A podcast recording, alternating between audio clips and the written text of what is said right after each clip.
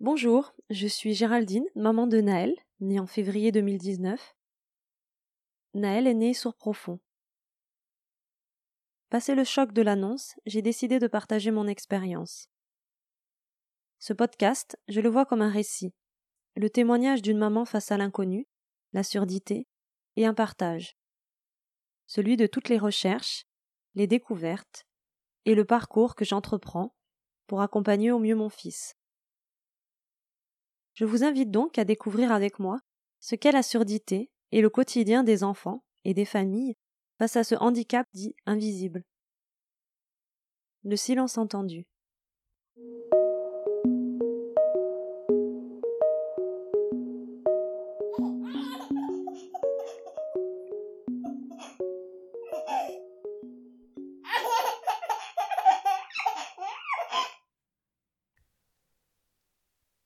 Tout commence à la maternité. Une naissance, c'est toujours un peu remuant. Je suis fatiguée, heureuse, un peu angoissée, émerveillée, soulagée. Toutes ces émotions se bousculent. C'est un petit tourbillon dans lequel il est bon de se laisser porter. Il faut savoir que le dépistage de la surdité chez le nouveau-né se fait en maternité depuis 2012. On l'appelle dépistage précoce de la surdité néonatale. Pour nous, c'est un peu particulier.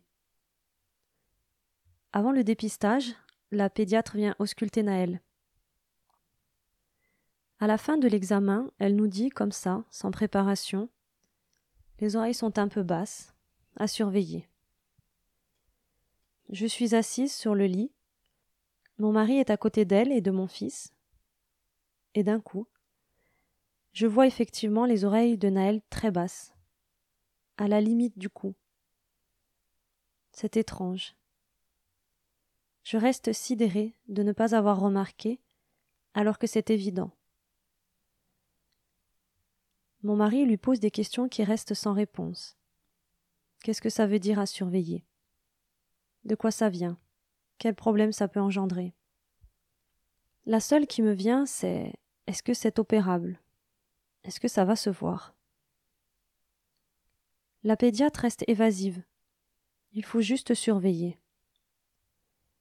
C'est absurde avec du recul. Surveiller quoi? Qu'elle descende davantage? Lorsqu'on se retrouve à trois, c'est le vide, le silence. Je sens le malaise, l'inquiétude de mon mari.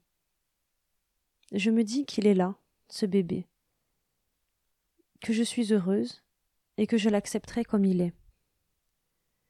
Le papa, lui, commence à chercher des informations sur le net, et là, l'inquiétude grandit. Trisomie à chiffres inconnus qui entraîne un décès prématuré. Je le vois qui tourne en rond, s'agace, fronce les sourcils, souffle un animal en cage. Moi, je ne veux qu'une chose qu'on me laisse, dans mon petit tourbillon d'amour avec Naël. Je veux du calme. Je ne veux plus penser, plus parler.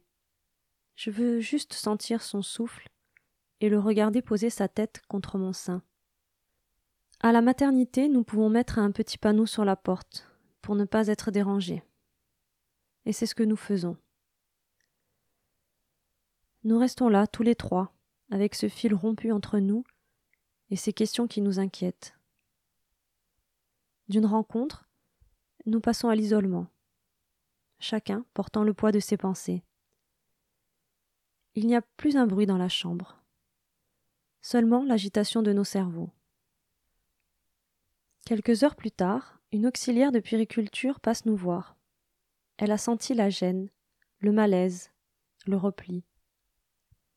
Elle nous annonce qu'elle est au courant, qu'elles ont eu l'information, elles aussi, et qu'elles n'ont pas compris quoi en faire.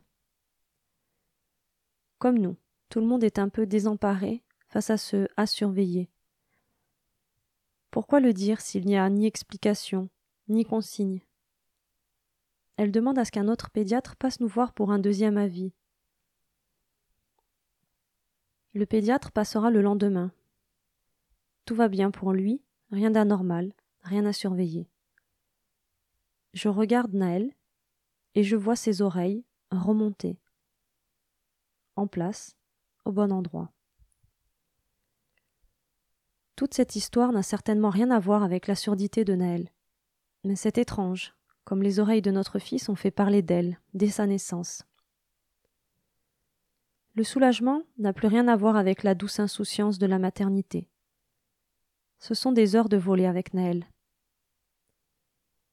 Une faille s'est ouverte, et elle laisse le doute et l'angoisse s'y faufiler.